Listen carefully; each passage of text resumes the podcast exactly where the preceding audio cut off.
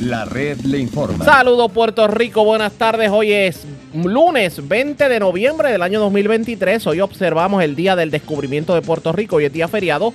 Y este es el noticiero estelar de la red informativa. Soy José Raúl Arriaga. Esta hora de la tarde pasamos revistas sobre lo más importante acontecido y lo hacemos a través de las emisoras que forman parte de la red, que son Cumbre, Éxitos 1530, El 1480, X61, Radio Grito y Red 93 www.redinformativa.net. Señores, las noticias ahora.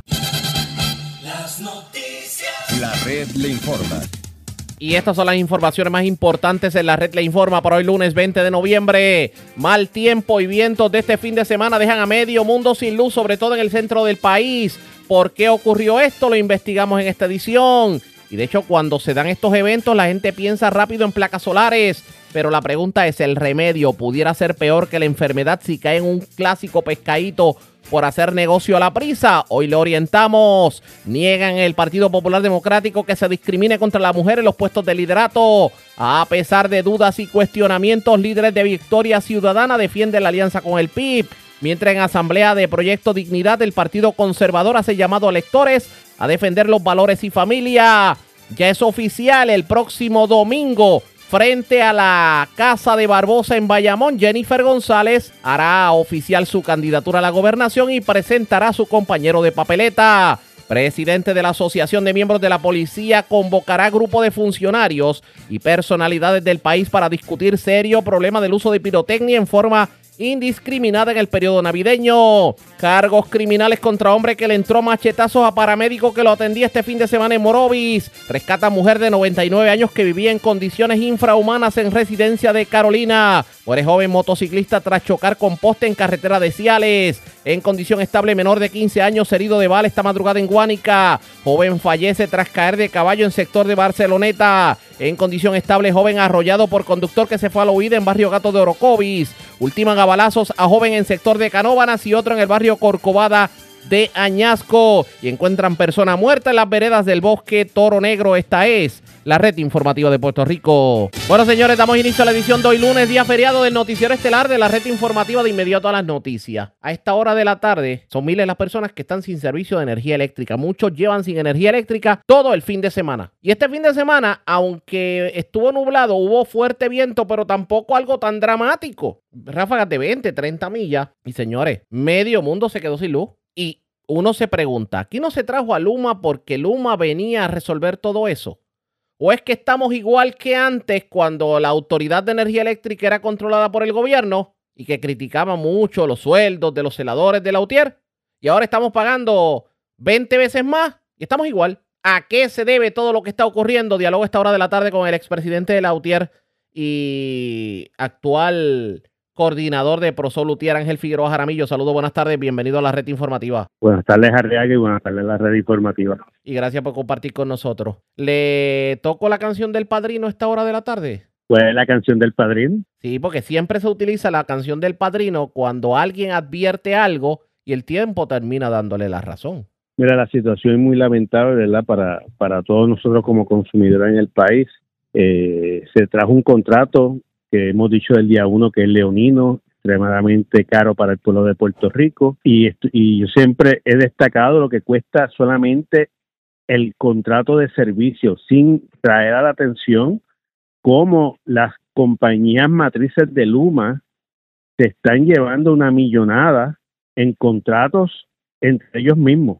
Lo que el gobierno decía que no iba a correr, lo que el gobierno decía que tiene que cumplir con todos los procedimientos de, de competencia para buscar el mejor postor, la realidad objetiva se dio lo que nosotros habíamos advertido, que no iba a haber ninguna competencia, que ellos le iban a dar los contratos a, sus matrices, porque el contrato mismo que el gobierno firmó, defiende a capa y espada, lo permite. Entonces, cuando venimos a ver lo que una gran oportunidad para realmente transformar nuestro sistema eléctrico, el dinero se está haciendo en sal y agua, claro que se va a ver obra, porque lo que faltará también que no se viera ninguna. Pero la realidad objetiva es que para los costos y las ganancias que estas compañías están llevando, pudimos haber hecho más si el modelo hubiera sido público y establece la diferencia. Como estamos viviendo, yo creo que ya el tema de la falta de energía, el tema especialmente la fluctuación de voltaje, es el tema diario y, es el, y va a ser un tema extremadamente interesante en el proceso electoral de aquellos que han defendido este contrato mientras el país sigue sufriendo. Fíjate, Arriaga, en el día de ayer salió una noticia de los medios digital donde Luma ahora está pidiendo a los ex empleados que vengan a trabajar con ellos. O sea que una vez más reconocen el tiempo no validado el, con la razón de que los que conocen el sistema, los que tienen la experiencia, los que tienen el conocimiento, fuimos los que estuvimos trabajando por décadas dentro de la Autoridad de Energía Eléctrica, con los recursos limitados, especialmente en los últimos cinco años, que no había recursos. Nosotros no, tenemos, no teníamos jamás el presupuesto que tiene Luma ni Genera, no tenemos jamás la, la apertura de la Junta de Control Fiscal, fiscal y el negocio de energía de darle lo que ellos le vengan en gana en dinero para seguir gastando ni 14 mil millones en fondos federales. Sin embargo, el sistema se siguió operando mucho mejor de lo que hoy se ve con Luma. Y esos son los contrastes que el país va a analizar en este proceso electoral de aquellos candidatos o gobernantes que apoyaron este contrato. Vamos a ver qué terminó ocurriendo en este sentido, pero es que uno, uno, uno se pregunta, aquí, aquí se le vendieron eh, sueños a la gente de que por lo menos el tiempo para atender las averías se iba a reducir y yo le confieso, mire que yo llevo años con problemas de energía eléctrica en mi casa y nunca me había tardado tanto en que vinieran a subir un mero machete, porque yo llevo tres días sin luz por un machete. Esa es la circunstancia que muchas veces eh, no se ve porque veo mucho despliegue en las áreas visibles, y ayer yo estaba, antes estaba por un área en Carolina y hay un despliegue de poda que cabe señalar están el gobierno federal FEMA le otorgó 1.200 millones en, para la poda. Dinero que tampoco la autoridad tuvo disponible. 1.200 millones y para que el país vea la cantidad significativa, la comparable, eso significa casi tres años de la nómina, de la nómina total que tenía la autoridad energética cuando, cuando tenía todo el control. 1.200 millones, ¿sabes lo que es eso?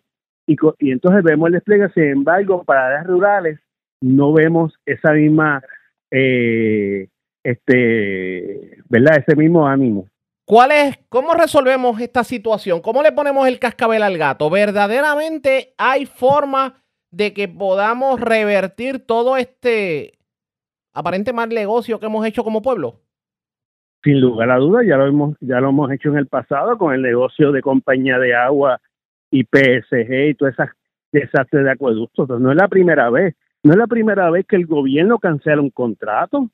Lo que pasa es que no se le ha dado envergadura. No es la primera vez que sale algún contratista por cualquier escándalo que, que la que la afecte la, la, la, imagen al gobernante le, le cancelan el contrato.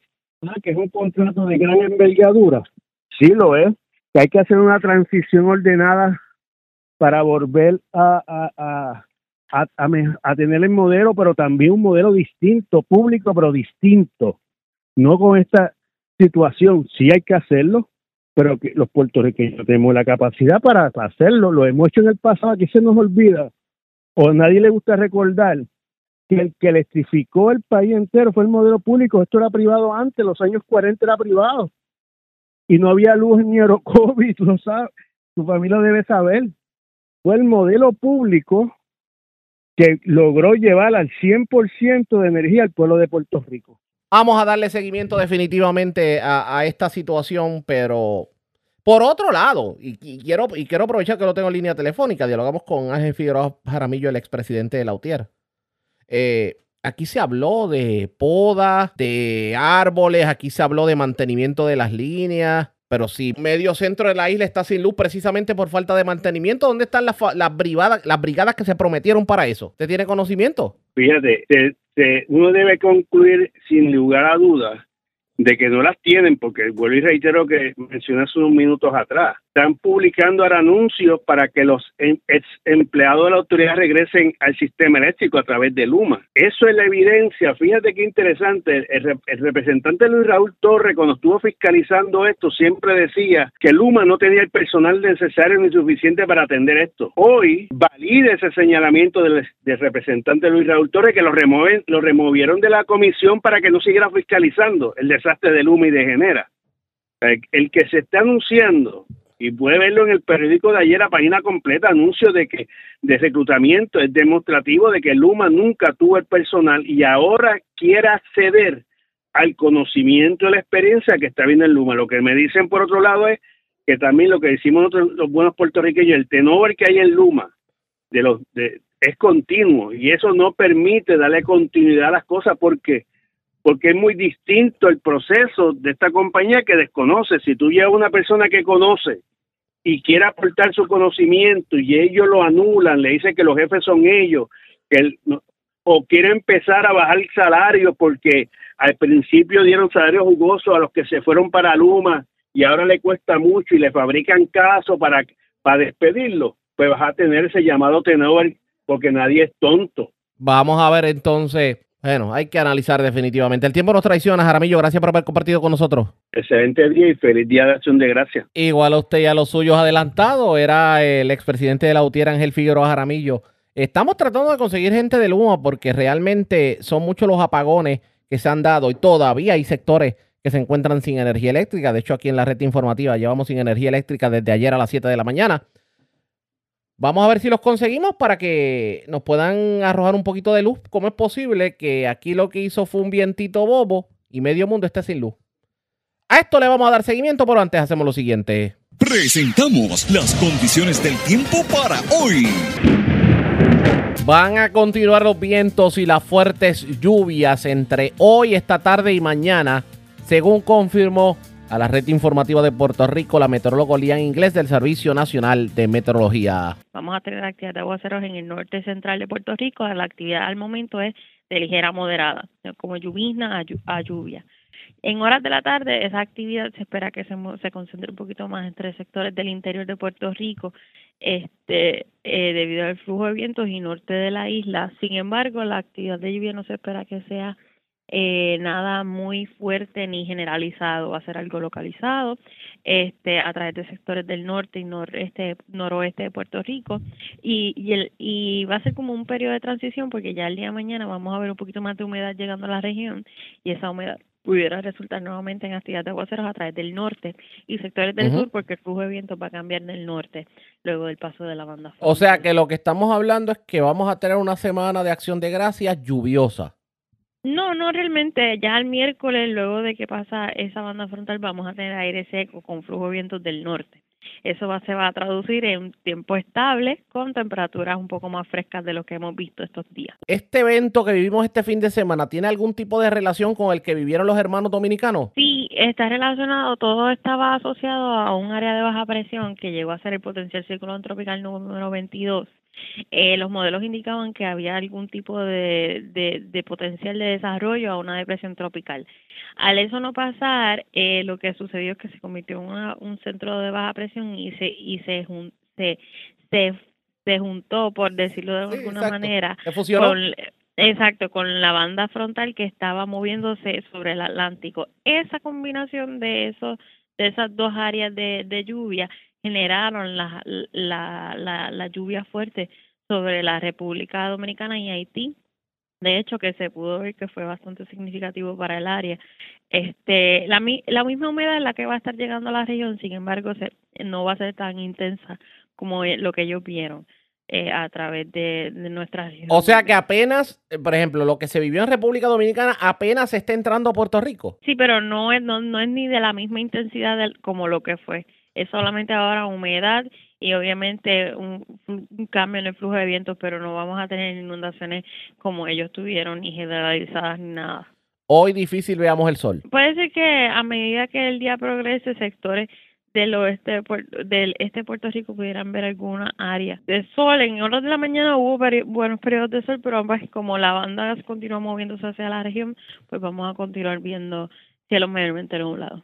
Este fue el informe del tiempo. La red le informa.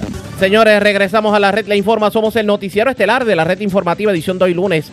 Gracias por compartir con nosotros. Cuando pasamos por este tipo de eventos como el ocurrido este fin de semana, donde los apagones estaban a montón por chavo y vemos la fragilidad del sistema eléctrico, en lo primero que pensamos es una alternativa para nosotros poder lidiar con esto. Y, y lo que primero surge en la mente es pues la utilización de eh, si, digamos, colocación de sistemas fotovoltaicos, placas solares, etcétera, etcétera. Pero no todo es miel sobre hojuelas y tal vez una mala orientación puede llevar a las personas a que el remedio sea peor que la enfermedad. Vamos a orientar a la ciudadanía. Dialogo a esta hora de la tarde con el ingeniero Quintín Ramos, es conferenciante precisamente en estos temas y también es el presidente de la compañía de placas solares PowerCom. Saludos Quintín, buenas tardes, bienvenido a la red informativa. Saludos José Raúl, Qué bueno escucharte. ¿Todo bien? Y todo muy bien. Gracias por compartir con nosotros. Bueno, eh, este fin de semana, con tanto apagón que vimos, lo primero que dicen las personas es, qué bien sería si yo hubiera tenido placas solares. Pero a veces las personas con este desespero corren, corren y de momento, pues, eh, digamos, por el desespero pudieran tomar decisiones poco, digamos, perjudiciales. Yo le pregunto a esta hora de la tarde y con eso arrancamos. ¿Es real que un sistema de placas solares puede ayudar a las personas en eventos como el que vimos este fin de semana? Eh, la contestación es depende, porque las placas solares de por sí solamente, tienen la contribución para eh, lograr ahorros en el consumo energético. Eh, tienen que venir acompañadas de un sistema, un banco de baterías para que él sea el que opere en casos de fallas del servicio de energía eléctrica. Y es accesible un sistema de placas solares para la ciudadanía, porque muchas personas ven, ven esto de las placas solares y las baterías como inalcanzable a veces. A la ciudadanía, ¿qué le decimos? Pues mira, lo importante, lo importante para todas las personas es que reciban una orientación seria, porque todos los sistemas deben ser customizados a las necesidades del cliente. Eh, en una emergencia hay que tener en cuenta que una emergencia de por sí, la misma palabra lo dice, es una emergencia. Y, y si pretendemos o si deseamos correr la propiedad completa, pues el bolsillo de la persona tiene que ser bien amplio, bien grande, porque la casa, eh, eh, una casa que consuma X cantidad de kilovatios hora, si tú quieres mantenerla operando bajo las mismas condiciones, cuando falla el servicio de energía eléctrica, pues vas a tener que tener un banco de batería bastante grande y este el problema es que el componente más costoso del sistema fotovoltaico es el banco de batería. Precisamente. Vamos a pues usar ejemplo. Ah. Sí, vamos a usar de ejemplo, discúlpame, el día de hoy. Hoy es un día que está nublado y para que tengan una idea, yo tengo clientes o nosotros tenemos conocimiento de clientes en el mercado ahora mismo, inclusive incluyendo mi propia oficina, el sistema de placas solares tiene que llevar, llegar a cierto nivel para que prenda los inversores. Pues yo estoy corriendo en batería completamente, pero si la energía del sol, no llega al nivel que tiene que llegar para que el inversor encienda y pueda inyectar corriente al banco de batería que lo siga alimentando, mira, la batería se va a agotar. Entonces tú tienes que manejar las cargas. O sea, hay días, el, el sistema tiene que estar bien diseñado para que la persona pueda seguir operando eh, eh, y, y, tenga en consideración días como lo que están pasando el día de hoy, que hoy, básicamente no hay radiación. No déjeme tratar de ponerlo más sencillo. Eh, las, las, personas tienen que entender que un sistema de placas solares vendría a hacer el mismo trabajo, obviamente más económico, que un generador eléctrico, una emergencia. Usted puede mantener la residencia funcionando, pero lo que serían, digamos, la lo, lo más importante, digamos, nevera, digamos, eh, o sea, no es para que ahora venga y prenda todas las luces y prenda cuatro aires acondicionados, eso no. O sea, eh, es, una, es una utilización, digamos, dentro de la emergencia. Eso es así, eso es así. las partes críticas de una propiedad siempre van a ser la nevera, luces, abanico, en seres menores tales como, por ejemplo, el modem de internet, sistemas de seguridad que tenga la propiedad. Pero si, y tenemos que tener en cuenta que hay que evitar cargas que son resistivas, que consumen mucha corriente, como lo son microondas, los famosos air fryers, plancha, tostadora, secadora, blower. Eh, la secadora eléctrica este, consume muchísimo. Una estufa eléctrica, eso es mortal para los bancos de batería. O sea que cuando estás en una emergencia, pues tú tienes que manejar las cargas y un, algo positivo de los sistemas fotovoltaicos que te ayudan a entender cómo se comporta tu propiedad desde el punto de vista de consumo eléctrico. Tú enciendes un encel, sube tanto consumo, apagas un encel, otro encel, eh, baja tanto el consumo y la vas a entender completamente. En este sentido, eh, tal vez lo que preocupa mucho a la ciudadanía es que tomando en cuenta que eh, estamos hablando de una, de una inversión bastante fuerte, el colocar placas solares para obviamente atender estas emergencias, Nunca fallan los pescaditos y no falla aquel que le vende villas y castillas y usted termina peor pagando el doble o el triple que si se hubiera quedado con la con simplemente la, de la luz de Luma y una planta eléctrica cuando se va la luz. Eh, ¿Qué le decimos a la gente sobre el particular? La mejor compra, eh, lo, barato, lo, lo, gratis no existe. Eso no existe. cuando te dan cuando te dan una oferta donde te dicen que no tienes que pagar nada porque te lo va a financiar a 25 años. Eso básicamente, eh, cuando tú calculas cuánto te costó la adquisición del sistema sobre los 25 años, básicamente pagaste casi tres veces lo que te debió haber costado el sistema si lo comprabas a dinero.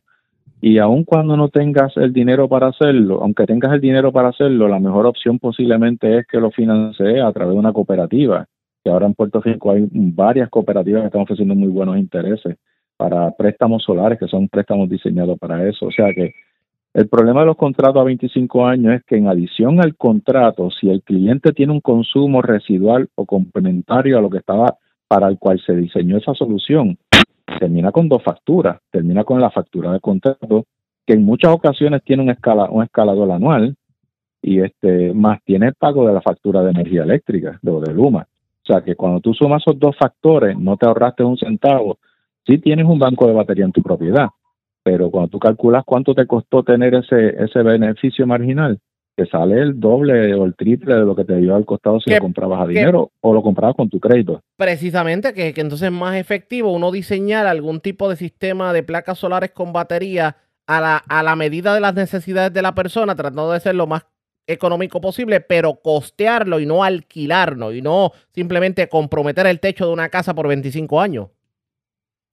Eso es así, eso es así, porque eh, pensemos en esto, si tú lo compras a través de un contrato, básicamente estás, está cediendo el derecho sobre el techo, porque cada vez que tú vayas a sellar ese techo, vayas a hacer algún, añadir un equipo, que tengas que hacer alguna reconfiguración de las placas, tienes que llamar al dueño de la, al dueño de las placas, que no eres tú, es, esa otra compañía. O sea, ellos tienen derecho a subir a tu techo las veces que necesiten, las veces que quieran.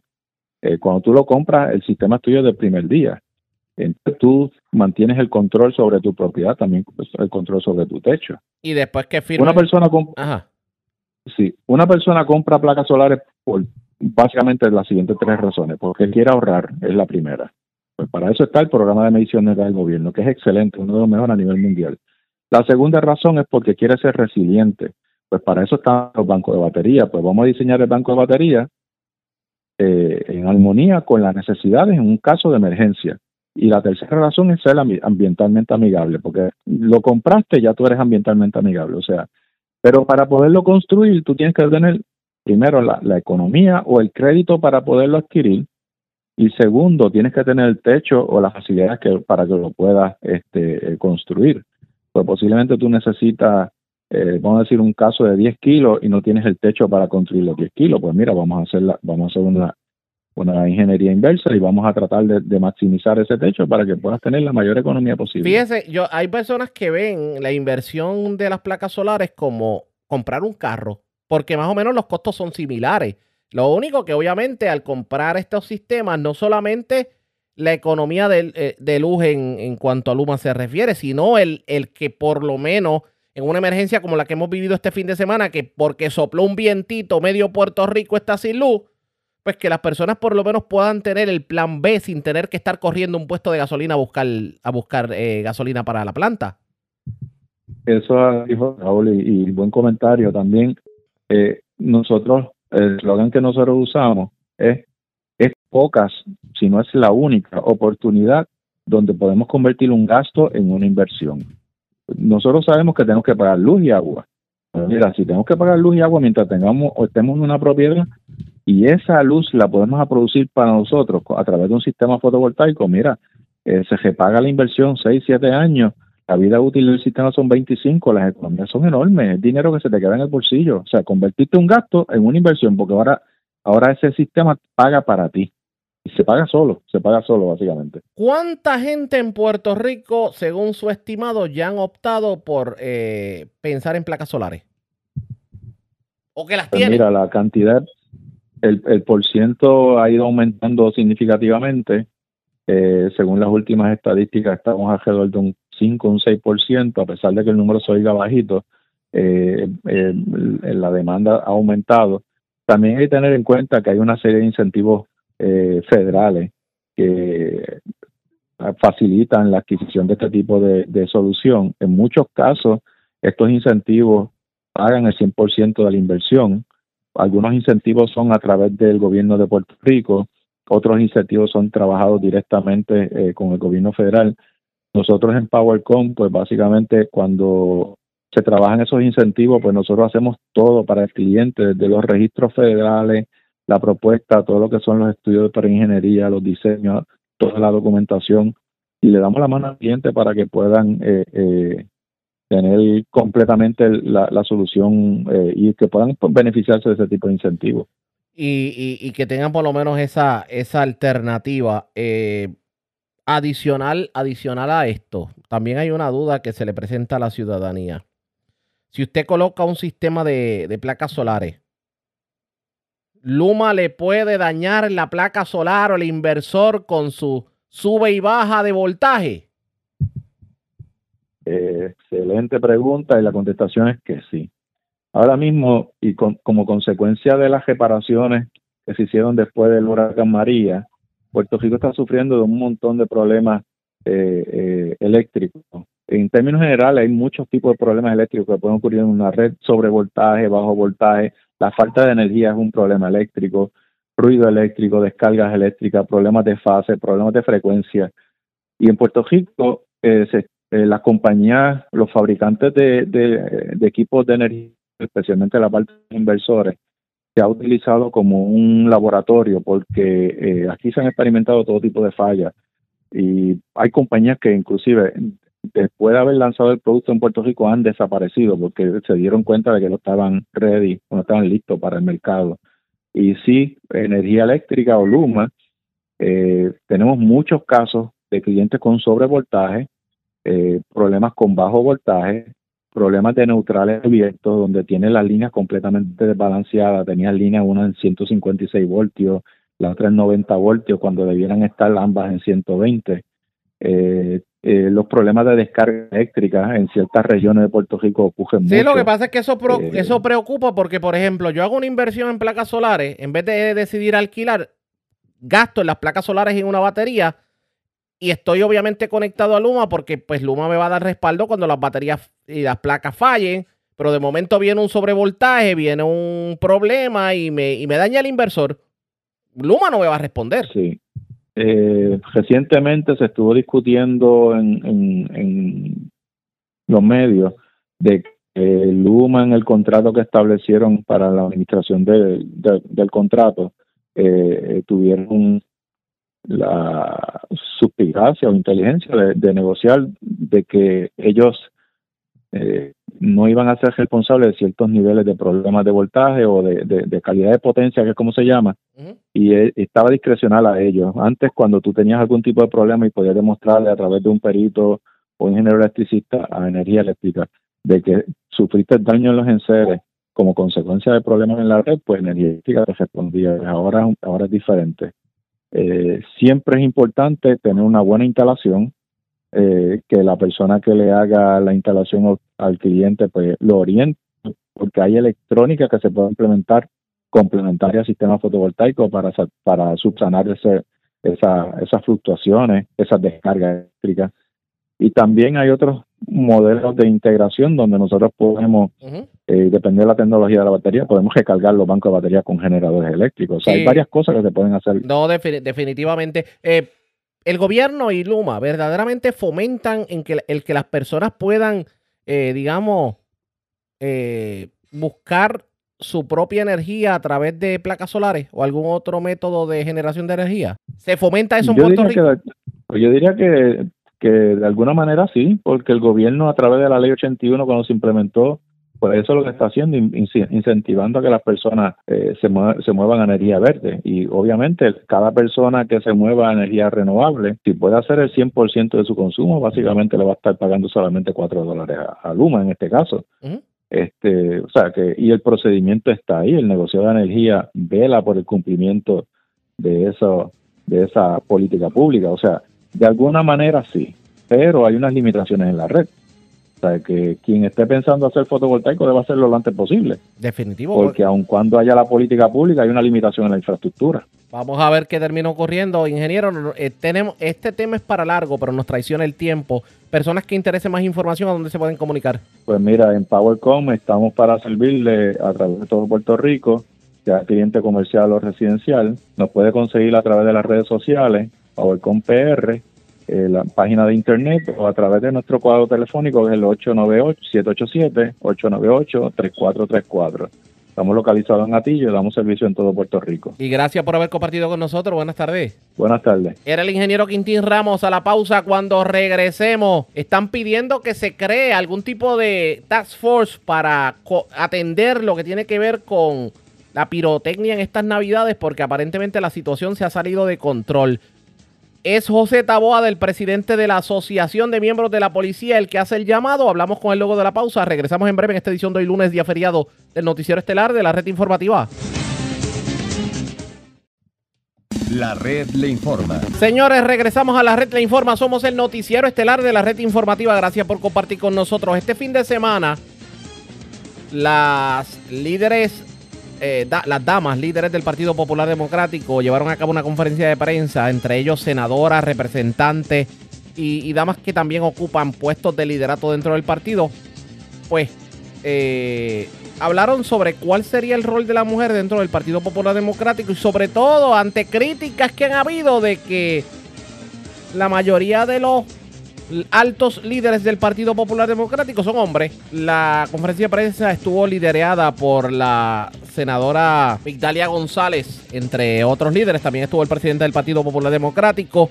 Verdaderamente no se discrimina en el Partido Popular Democrático por razón de sexo. Escuchemos lo que dijeron en conferencia de prensa. Democrático. Su participación es vital para provocar los cambios que necesitamos juntas. Podemos asegurarnos de que el partido no solo hable sobre la igualdad de género, sino que la practique activamente en cada aspecto de nuestra labor política. Este es un momento de acción, un momento para fortalecer nuestra solidaridad y trabajar juntas por un Puerto Rico donde cada mujer tenga la oportunidad de liderar, influir y prosperar. Con esa esperanza, determinación y compromiso, pero sobre todo con un corazón lleno de amor por nuestro amado país, les extiendo mi mano. Las convoco a que nos unamos en esta lucha. Juntas somos más fuertes. Juntas lograremos el cambio. Mujeres, ustedes cuentan conmigo y yo cuento con ustedes. Muchas gracias. Yo no, no voy a añadir mucho más. Yo creo que la vicepresidenta ha sido clara.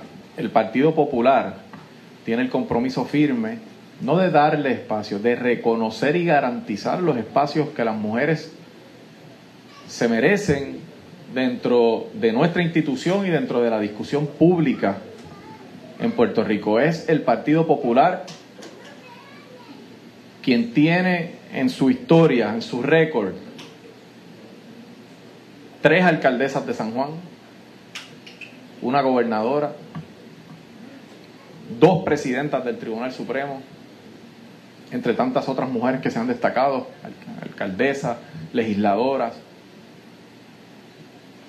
Y es este partido el que tiene que continuar garantizando esos espacios para que estén representadas de manera adecuada y de manera justa. Sin mencionar, como comenta la compañera Débora Soto, que en los aspectos más fundamentales de nuestra democracia, la mujer es protagonista.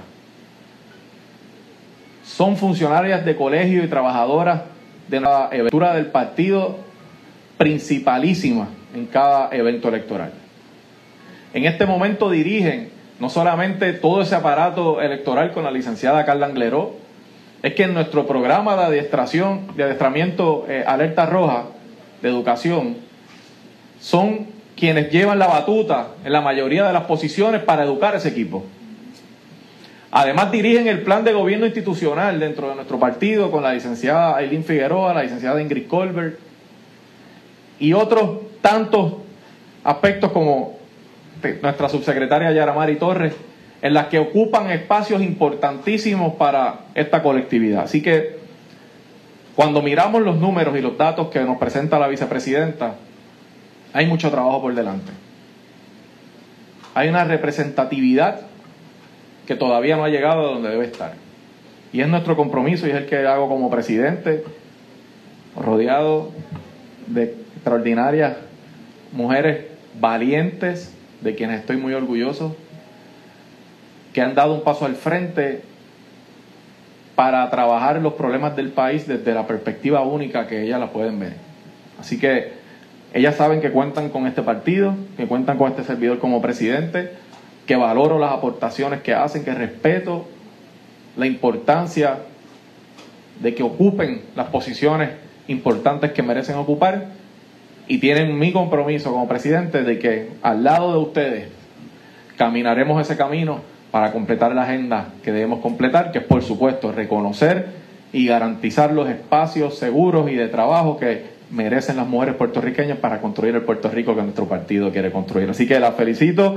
Ese programa tendrán todo mi apoyo para que, para que podamos trabajarlo juntos y juntas y sea un éxito. Y agradezco a la vicepresidenta por la iniciativa de, de, encaminar esta agenda y a cada una de las compañeras que están aquí, de las que se han excusado, que sé que también podremos contar con cada una de ellas. Así que un aplauso para ustedes. El Partido Popular la recibe, la celebra y la respalda.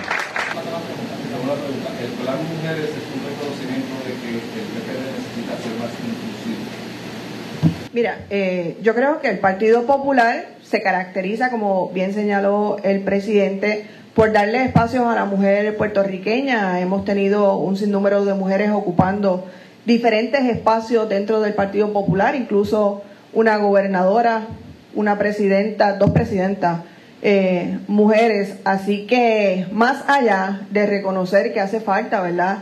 Estos espacios es garantizar que existan, con el apoyo de la institución, que las mujeres puedan aspirar a distintos puestos electivos y ocupar esos espacios que nos corresponden en la sociedad, siendo prácticamente la mayoría de la población puertorriqueña. Declaraciones de la vicepresidenta del Partido Popular Democrático, la senadora Migdalia González, también el presidente del Partido Popular Jesús Malor Ortiz. Verdaderamente el Partido Popular Democrático será un partido inclusivo y no rechaza a la mujer en posiciones de liderato como tal vez algunos han insinuado, pues llegó el momento de analizarlo. Ustedes pendientes a la red informativa porque obviamente vamos a continuar tocando el tema. Pero vamos a continuar con la política porque este fin de semana ocurrieron varias cosas de diferentes partidos políticos. Y una de las actividades que hubo este fin de semana fue la de William Villafañe presentando oficialmente su candidatura a la comisaría residente. ¿Qué ocurrió en la actividad? Vamos a escuchar parte de ella. Siempre, siempre creo en buscar mejorar, pero sin perder el sentido de la empatía con las necesidades de la gente. Recuerdo mi visita, por ejemplo, a la hacienda de José Pepe Rosado, en Toalta, un hombre cuyo espíritu... Saludos a Pepe, si está Saludos, Pepe hombre cuyo espíritu emprendedor y determinación representan la esencia de los pequeños negocios en Puerto Rico. Estos negocios son el motor de nuestra economía y nosotros vamos a gestionar mayores incentivos federales para todos los pequeños y medianos comerciantes. También la historia de la familia de María Dolores López Colón. Saludos a María y a su familia. Este caso resalta las limitaciones y desigualdades que enfrentan muchas familias en Puerto Rico, especialmente en cuanto a los beneficios de seguridad social. El caso de Efraín Alicea, un ciudadano mayor que no cuenta con los créditos necesarios para recibir los beneficios del Seguro Social. Efraín representa a muchos puertorriqueños que se encuentran en una situación similar. O el caso de Irma Nieves, quien enfrenta dificultades para pagar sus medicamentos debido a la falta de ayuda de Medicare Extra Help, nos ilustra las complicaciones que muchos adultos mayores en Puerto Rico experimentan. O el caso de William Clemente, veterano de la guerra en Irak que a sus 70 años enfrenta la escasez de servicios médicos y profesionales de la salud para veteranos aquí en el territorio puertorriqueño. Esta realidad contrasta con la que disfrutan nuestros hermanos en los estados y es hora ya de cambiarla. Y eso fue parte del mensaje de Villafañe, nada nuevo bajo el sol, obviamente el reclamo que siempre han hecho los estadistas de la igualdad en cuanto a derechos para los ciudadanos americanos residentes en Puerto Rico, sobre todo aquellos como veteranos, etcétera, etcétera. La actividad que se llevó a cabo en las facilidades de la Asociación de Miembros de la Policía estuvo, eh, pues, enmarcada en la presencia de altos líderes del Partido No Progresista, como por ejemplo estuvo Tomás Rivera Chats, estuvo también Migdalia Padilla, estuvo el presidente del Partido Nuevo Progresista en Ponce, el licenciado Pablo Colón, estuvo también, eh, bueno, hubo, hubo, varios líderes definitivamente. De hecho, Tomás Rivera Chat fue uno de los que tuvo la oportunidad de expresarse en Tarima. Eso fue lo ocurrido este domingo. Pero hoy, siguiendo con el tema de política, Jennifer González presentó un mensaje en las redes sociales invitando a la gente a que el próximo domingo a las 10 de la mañana la presentación oficial de su candidatura y de quién será su compañero de papeleta. ¿Dónde va a ocurrir el evento? Pues nada más y nada menos que frente a la casa del prócer José Celso Barbosa en Bayamón. Escuchemos parte del mensaje. Su historia, José Celso Barbosa nos inspiró y nos empoderó. Y será desde aquí donde radicaré y daré inicio a mi campaña el 3 de diciembre a las 10 de la mañana. Seleccioné este lugar porque quiero perpetuar este momento histórico como un compromiso contigo y no como una mera formalidad. Aquí, junto a ti, formalizaremos la ruta para trabajar por un nuevo PNP. Voy a buscar que nuestro partido regrese a sus raíces, como el partido que fundó don Luis Fernández. Y eso fue parte de lo que dijo Jennifer González. Obviamente no difundimos el mensaje completo, ya que sería eh, una cuña política y obviamente eso no, no es permitido, a menos que sea un, algún anuncio pagado. Pero para que ustedes tengan una idea, y era para que tuvieran por lo menos la referencia, Jennifer González anuncia un mensaje en las redes sociales que este domingo, desde la casa de Celso Barbosa en Bayamón, es que va a anunciar qué va a hacer de su futuro político en este caso. Así que ustedes pendientes a la red informativa, que le vamos a dar seguimiento a esta información. La red le informa. Hacemos un paréntesis al tema político y lo vamos a retomar en nuestra segunda hora de programación porque hubo convención este fin de semana, digo, asamblea tanto de Victoria Ciudadana como de Proyecto Dignidad y tenemos que hablar de ese tema. Pero antes vamos a noticias del ámbito policiaco. En lo próximo, en la edición de hoy lunes, día feriado del Noticiero Estelar de la Red Informativa. La Red Le Informa. Señores, regresamos a la Red Le Informa. Somos el Noticiero Estelar de la Red Informativa de Puerto Rico, edición de hoy lunes. Gracias por compartir con nosotros. Vamos a noticias del ámbito policiaco. Un motociclista murió en un accidente de tránsito ocurrido en la mañana de hoy en la carretera 149 intersección con la 6633. Esto es frente, bueno, al lado de la farmacia Expreso en Ciales. También una persona falleció luego de caer de un equino. Esto ocurrió en la 681, esto en Barceloneta.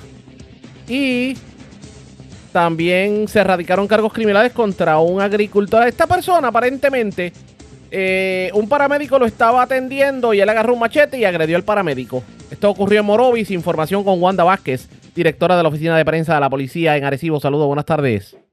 Sí, gracias, muy buenas tardes. Pues un accidente con motora con objeto fijo de carácter fatal fue investigado durante esta mañana donde un ciudadano alertó a la policía a través del sistema 911 que en la carretera 149 intersección con la 6633 del barrio Atoviejo del pueblo de Ciales había una persona tirada en el pavimento. Al momento, pues eh, llegaron allí agentes del distrito, identificaron al joven Diosef Alicea Yormet de unos 28 años de edad. Aparentemente este joven conducía una motora eh, eh, del año 2006 y este aparentemente perdió el control del volante, impactó un poste de cemento, falleciendo en el acto. El agente Jonathan eh, López Soto del negociado de patrullas de carretera del área de Manatí investigó en unión al fiscal Ramón Allende Sánchez que se hicieron a cargo de esta investigación. Pues también por otra parte, una persona eh, muerta en un incidente desgraciado donde una joven de unos 18 años de edad identificada como Karina M. Méndez Rodríguez y residente de Barceloneta, se encontraba en el área de la carretera 681 a la altura del kilómetro 21.7 del pueblo de Barceloneta. En la noche de ayer domingo, esta joven se encontraba eh, eh, montada en un equino cuando esta aparentemente cayó del mismo. Fue transportada hasta el hospital Manatí Medical Center, donde su condición era de gravedad y posteriormente esta falleció. Eh, la policía municipal Jonathan Santiago Roa investigó preliminarmente en conjunto con agentes del Cuerpo de Investigaciones Criminales del área de Arecibo. También, por otra parte, ayer radicaron cargos cargos criminales contra una persona. Los cargos fueron por tentativa de asesinato y violación a la ley de arba contra el señor José A. Martínez González, de 61 años de edad y residente de Morovi. Ya que esta persona había llamado a la policía para un caso de intento asesino en la en la eh, el sábado en horas de la noche. Esto en el sector Gotay del barrio Unibón del pueblo de Morovis. Al llegar allí a personal de manejo de emergencia, este, a, trabajar con la situación, este individuo con un machete agredió a uno de los paramédicos, identificado como Nelson Cabrera Durán, de 51 años de edad. Esta persona resultó con una herida bastante grave en el área de su rostro. Fue llevado hasta Centro Médico de Río Piedra. El caso fue consultado con el fiscal Ramón Allende Sánchez, quien ordenó radicar estos cargos criminales contra esta persona y fue presentado ante la juez Michelle Camacho Nieves del Tribunal de Primera Instancia de Arecibo, quien luego de escuchar la prueba determinó causa, le puso una fianza de 500 mil dólares, la cual este no pudo prestar y fue ingresado en la cárcel de Bayamón hasta su vista preliminar el 6 de diciembre. Esa es la información que tenemos hasta el momento. Gracias por la información. Buenas tardes. Gracias, era Wanda Vázquez, oficial de prensa de la policía en Arecibo del Norte. Vamos a la zona metropolitana. Las autoridades rescataron una nonagenaria que aparentemente estaba en una vivienda en condiciones infrahumanas en la urbanización Jardines de Country. Estamos hablando de una dama de 99 años de edad. Además, se reportó una muerte violenta, un hecho ocurrido en la carretera 188 de Canóbanas. Ultimaron a balazos a un joven de 22 años en el sector. Iliana Echevarría, oficial de prensa de la policía en el cuartel general con detalles. Saludos, buenas tardes. Saludos, muy buenas tardes a todos. La información que tenemos es que agentes del negociado de la Policía de Puerto Rico, adscritos al precinto de Carolina Norte, investigaron preliminarmente un caso médico ocurrido en una residencia que ubica la urbanización Jardines de Country Club en Carolina. Según el informe preliminar, una llamada al sistema de emergencias 911 alertó a la policía sobre la situación. Al personarse los agentes al hogar, encontraron una mujer de edad avanzada de 99 años de edad en condiciones infrahumanas. La perjudicada se encontraba encamada, en posición fetal y sin ropa. Paramédicos del municipio le dieron los primeros auxilios, siendo hacia la sala de emergencias de un hospital del área para ser atendida por el médico de turno. Al momento su condición fue descrita como de cuidado. La agente Darmely Fernández se encuentra a cargo de la investigación en unión al Departamento de la Familia. Y por último tenemos que una muerte violenta fue reportada en horas de la mañana de ayer domingo, cerca de una, de una iglesia ubicada en la carretera 188 en Canóbanas. Según la información preliminar y en circunstancias que se encuentran bajo investigación, una llamada a través del sistema de emergencias 911 alertó a la uniformada sobre un accidente de auto en el lugar. Al llegar los agentes a la escena, encontraron el cuerpo baleado de un hombre identificado como Ángel Raúl Colón Rivera, de 22 años y residente del mencionado municipio. La agente Joana López, adscrita a la División de Homicidios del Cuerpo de Investigaciones Criminales de Carolina, en unión al fiscal José Villamarzo, se hicieron cargo de esta investigación. Gracias por la información. Buenas tardes. Buenas tardes a todos. Gracias, Eriliana Echevarría, oficial de prensa de la policía en el cuartel general de la zona metropolitana. Vamos a la zona centro oriental de Puerto Rico porque tremendo susto pasó un hombre que se encontraba en el estacionamiento del centro comercial Plaza San Lorenzo porque varios enmascarados llegaron a donde él y lo dejaron sin vehículo.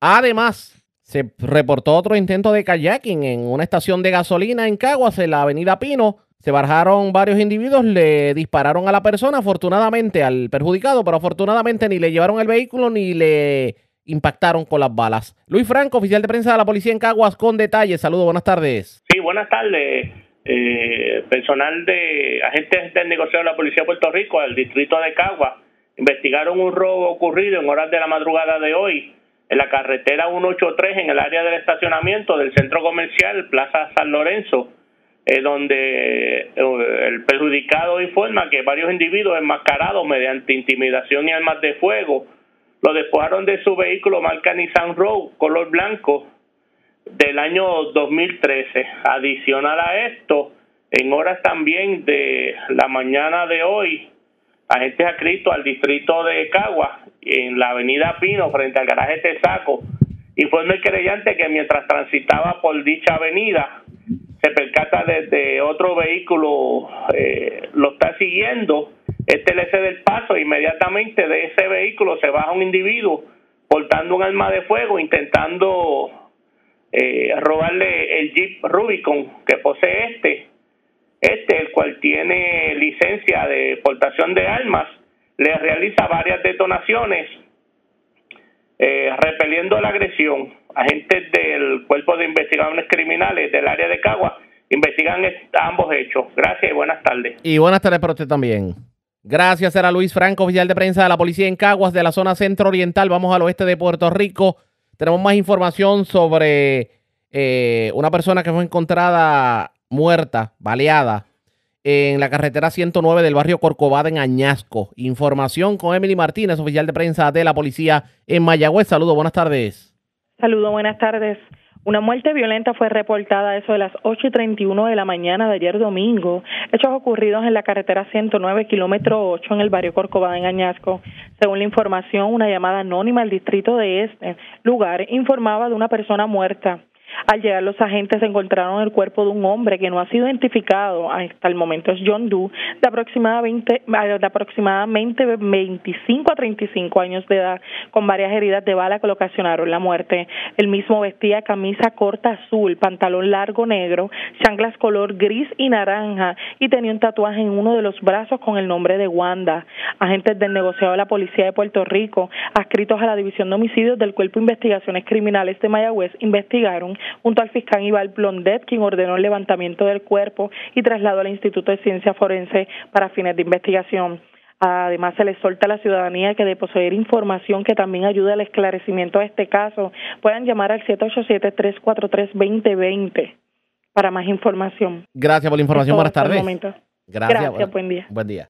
Gracias, a Emily Martínez, oficial de prensa de la policía en Mayagüez del Oeste. Vamos a la zona noreste de Puerto Rico porque en condición de cuidado se encuentra una mujer de 35 años que resultó con heridas de arma blanca luego de ser agredida por un caballero, un hecho ocurrido, aparentemente un incidente de ley 54, ocurrido ayer domingo en un sector de Río Grande. Información con Daniel Fuentes, oficial de prensa de la policía en Fajardo. Saludos, buenas tardes. Saludos, buenas tardes. Agentes aquí del distrito de Río Grande investigaron preliminarmente una violencia doméstica eh, donde una mujer resultó herida de arma blanca. Hecho ocurrido en el barrio Salsal, en el referido municipio. Esto fue ayer domingo a las 1 y 50 de la tarde. Eh, según se informó, una mujer de 35 años de edad resultó con herida de arma blanca en diferentes partes del cuerpo tras ser agredida por un hombre. La misma fue llevada por una vecina al hospital de la área. La condición de la víctima fue descrita como de cuidado. Posteriormente, a las 5 de la tarde de ayer, eh, se entregó en el cuartel de la policía de, en Río Grande Ángel Mercado Parrilla, de 37 años de edad, residente en el referido municipio. Mercado Parrilla posee expediente criminal por delitos de violencia doméstica y su tasa es controlada. Este caso pues, fue referido a División de Violencia Doméstica del 6 Área Fajardo para correspondiente a la dedicación de cargos criminales durante la tarde de hoy. Eso es lo que tenemos en cuanto a notas policíacas. Buenas tardes. Y buenas tardes para usted también. Era Daniel Fuentes, oficial de prensa de la policía en Fajardo. Más noticias del ámbito policíaco en nuestra segunda hora de programación. Pero señores, esta hora de la tarde hacemos lo siguiente. La red le informa. Identificamos nuestra cadena de emisoras en todo Puerto Rico. Regresamos con más en esta edición de hoy lunes del noticiero estelar de la red informativa. La red le informa. Señores, iniciamos nuestra segunda hora de programación en el resumen de noticias de mayor credibilidad en el país. Es la red le informa. Somos el noticiero estelar de la red informativa edición de hoy lunes, día feriado 20 de noviembre. Vamos a continuar pasando revistas sobre lo más importante acontecido y lo hacemos a través de las emisoras que forman parte de la red que son Cumbre, Éxitos 1530, el 1480, X61, Radio Grito y Red 93, www.redinformativa.net. Señores, las noticias ahora. Las noticias. La red le informa. Y estas son las informaciones más importantes en la red le informa para hoy lunes 20 de noviembre. Mal tiempo y vientos de este fin de semana dejan a medio mundo sin luz, sobre todo en el centro del país. ¿Por qué ocurrió esto? Lo investigamos en esta edición. Y de hecho, cuando se dan estos eventos, la gente piensa rápido en placas solares. Pero la pregunta es, ¿el remedio pudiera ser peor que la enfermedad si cae en un clásico pescadito por hacer negocio a la prisa? Hoy le orientamos. Niegan el Partido Popular Democrático que se discrimine contra la mujer en los puestos de liderato. A pesar de dudas y cuestionamientos, líderes de Victoria Ciudadana defienden la alianza con el PIB. Mientras en Asamblea de Proyecto Dignidad, el Partido Conservador hace llamado a electores a defender los valores y familia. Ya es oficial el próximo domingo frente a la Casa de Barbosa en Bayamón. Jennifer González hará oficial su candidatura a la gobernación y presentará a su compañero de papeleta. Presidente de la Asociación de Miembros de la Policía convocará grupo de funcionarios y personalidades del país para discutir serio problema del uso de pirotecnia en forma indiscriminada en el periodo navideño. Cargos criminales contra hombre que le entró machetazos a paramédico que lo atendía este fin de semana en Morovis. Rescata mujer de 99 años que vivía en condiciones infrahumanas en residencia de Carolina. Muere joven motociclista tras chocar con poste en carretera de Ciales. En condición estable menor de 15 años herido de bala esta madrugada en Guánica. Joven fallece tras caer de caballo en sector de Barceloneta. En condición estable joven arrollado por conductor que se fue a la huida en barrio Gato de Orocovis. Ultiman a balazos a joven en sector de Canóbanas y otro en el barrio Corcovada de Añasco. Y encuentran persona muerta en las veredas del bosque Toro Negro. Esta es la red informativa de Puerto Rico. Bueno, señores, damos inicio a la segunda hora de programación en Noticiero Estelar de la red informativa de inmediato a las noticias. Este fin de semana fue uno de asamblea en cuanto a los llamados partidos alternativos. En el Teatro Tapia se llevó a cabo la asamblea de Victoria Ciudadana, mientras en otro centro se llevó a cabo la asamblea de Proyecto Dignidad. En ambas asambleas se presentaron los candidatos a puestos electivos y vamos a comenzar con Victoria Ciudadana, quien presentó precisamente quienes van a estar aspirando. De hecho, Manuel Natal confirmó lo que era un secreto a voces que va a estar aspirando a la alcaldía de San Juan. Pero hubo muchos cuestionamientos de parte de seguidores de Victoria Ciudadana, dudas que surgían sobre todo en lo que tiene que ver con la inscripción del partido. El, el, que el que en este caso Victoria Ciudadana se envuelva en una alianza con el Partido Independentista. No va a significar que Victoria Ciudadana como colectividad pierda la fuerza electoral y digamos el partido no quede inscrito. O qué va a pasar por ejemplo si los electores de Victoria Ciudadana apoyan a Juan Dalmau para la gobernación, por ejemplo, con el candidato que tenga que por ley poner Victoria Ciudadana para la gobernación, que se convertiría en un candidato de agua. Es un poquito complicado esto de la alianza, pero vamos a escuchar lo que dijeron en una parte con la prensa. Es un trabajo que se ha realizado en consulta constante con nuestra base durante los pasados dos años. Como pudieron ver del recuento que se hizo, no es que ahora se está presentando esto como algo nuevo, sino que durante todas las etapas del procedimiento hemos mantenido a nuestra base en continua consulta y el resultado que hoy eh, se ha logrado, donde sobre el 96% de las personas presentes votaron a favor de estos acuerdos, pues nos entusiasma muchísimo porque, como dijo la senadora Rivera Lacén en su intervención inicial, eh, las alianzas están en el ADN de Victoria Ciudadana y hoy damos otro paso eh, importante en esa dirección. Hubo dos, personas, una vez la levantó el planteamiento de la representatividad, otro eh, en cuanto a si el partido podría o no quedar inscrito a raíz de esta alianza.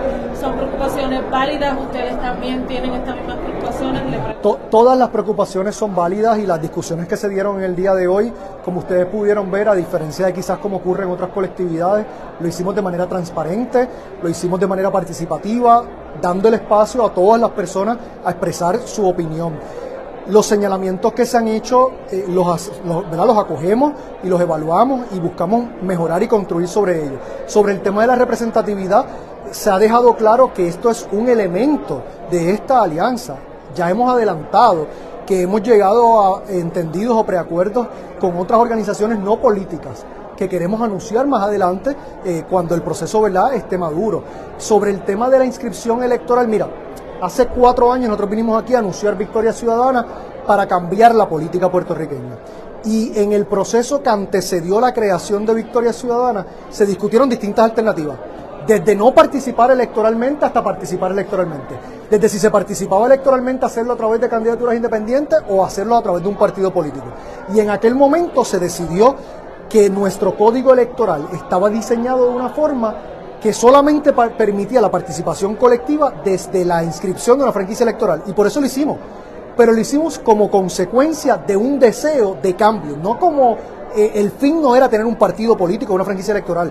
Así que de igual forma ahora, la franquicia electoral no se puede convertir en el impedimento para lograr los cambios que Puerto Rico necesita. Y si al final del día se perdiera o no la franquicia electoral, con la misma fortaleza, con el mismo entusiasmo, vamos y la recuperamos, pero vamos y la recuperamos desde una posición de poder con lo que aquí hemos alcanzado, donde estamos en posición de ganar fuerza política en la Cámara, en el Senado, en la comisaría residente, en la gobernación y en las alcaldías. Y por eso hoy, eh, abrumadoramente, la mayoría de Victoria Ciudadana apoyó esta alianza. No se preocupe. Yéndome por la línea de lo que sería de ley eh, ya ustedes se han sentado y han discutido el posible o el virtual candidato a la gobernación, tomando en consideración la, explicación que dio en torno al apoyo al Partido Independiente. Las candidaturas de Victoria Ciudadana están abiertas, tanto a la gobernación, la comisaría residente, a alcaldías, a legislaturas, y ese proceso continúa abierto. En Victoria Ciudadana según se ha señalado y según aprobó la Asamblea Ciudadana Nacional, nos hemos acogido al proceso de método alterno, donde por voto directo las personas, en caso en que haya una sola candidatura, van a poder ratificarla, en caso de que haya múltiples candidaturas, van a poder elegir a la persona. Ese proceso está abierto y es un proceso que continúa inclusive hasta literalmente el 2 de enero del 2024. Eh, y en ese proceso se van a definir las candidaturas y se van a anunciar. Aquí hay compañeros y compañeras que ya han anunciado sus candidaturas, otros que lo, harán en los próximos días y semanas. Y, eso es bueno, que haya más alternativas, que haya más personas para que estén eh, dispuestas a, a ser parte de este proceso y precisamente con relación a lo que es la aspiración a la presidente, hemos escuchado a la senadora, también hay otro aspirante que ha planteado su, aspiración, valga la redundancia.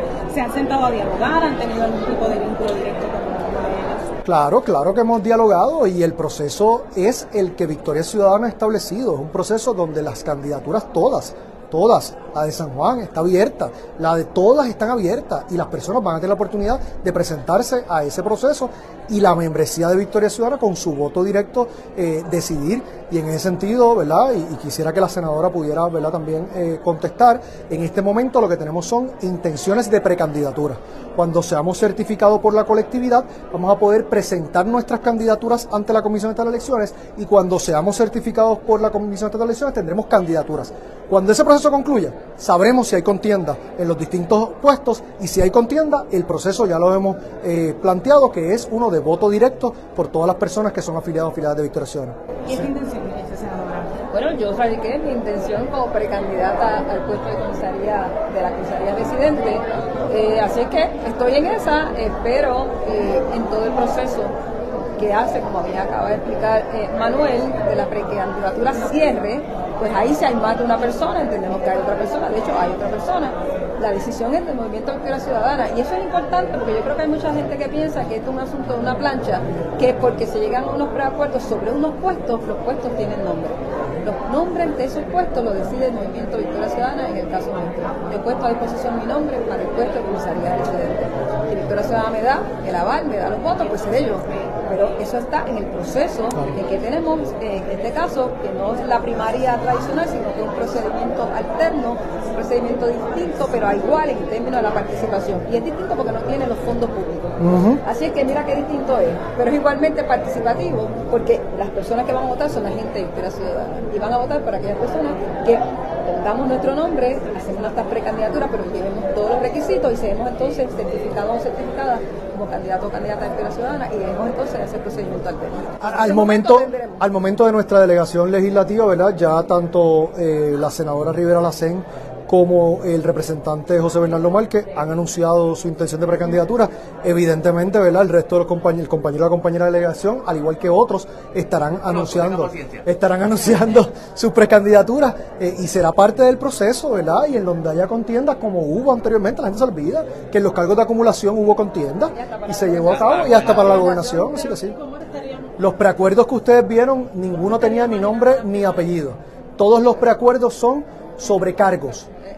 Eso significa que en los cargos que forman parte de ese preacuerdo, que hay un acuerdo de no competencia o de apoyo mutuo. En el caso del PIB, el PIB es quien conforma su proceso interno, va a llenar esas candidaturas y nosotros vamos a respetar lo que resulte de ese proceso.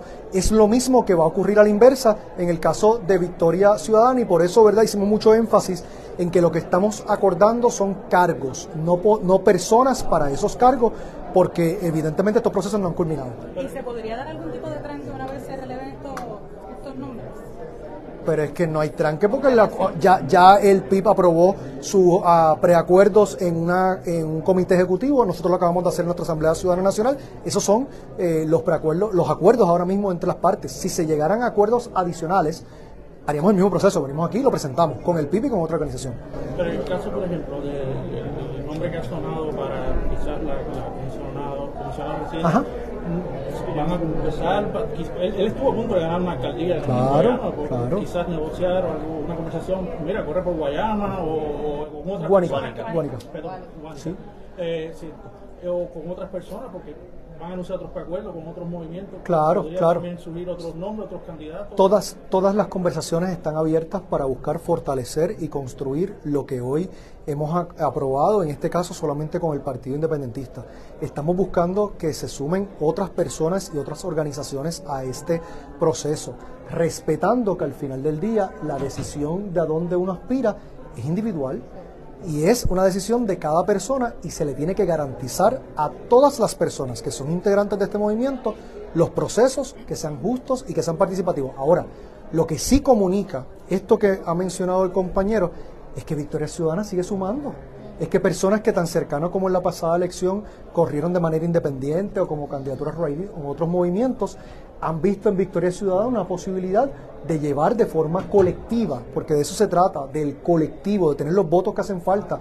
Y, y eso nos entusiasma muchísimo y queremos que esos recursos queremos que más gente se sume. Así que en el proceso que queda de intención de candidaturas queremos llegar a más acuerdos con otras personas y si hay personas de otras organizaciones sociales, comunitarias y demás que quieren sumarse a, a este proceso, por favor que se comuniquen porque queremos dialogar, claro que sí. En esas conversaciones que se están dando con otros sectores sindicales, comunitarios, ¿también está participando el PIB o es solamente Victoria Ciudadana? Han, hay- han participado eh, representantes del PIB también en esos esfuerzos, pero Victoria Ciudadana puntualmente ha sido muy enfática en que para nosotros esto trasciende el acuerdo que acabamos de aprobar con el Partido Independiente Puertorriqueño. Así que nosotros estamos poniendo nuestra franquicia al servicio de la alianza también con esas organizaciones, con esas colectividades. Y claro, como parte del programa mínimo, todo lo que Victoria Ciudadana está logrando con esas organizaciones lo estamos trayendo a la ecuación en el programa mínimo porque al final del día suma, multiplica y eso es lo que queremos hacer ambas colectividades. En ese sentido, si alguno de esos acuerdos conlleva alguna candidatura, tienen que concretarse antes de, de la fecha. Claro, claro, claro. Digo, la mayor cantidad de ellos. Siempre hay posibilidad que luego de enero, eh, presentadas las candidaturas, se puedan llegar a entendidos adicionales. Pero eso presupone varias cosas. Que los entendidos adicionales tienen que ser entre personas que radicaron candidaturas, porque si las candidaturas no se radicaron, se acabó.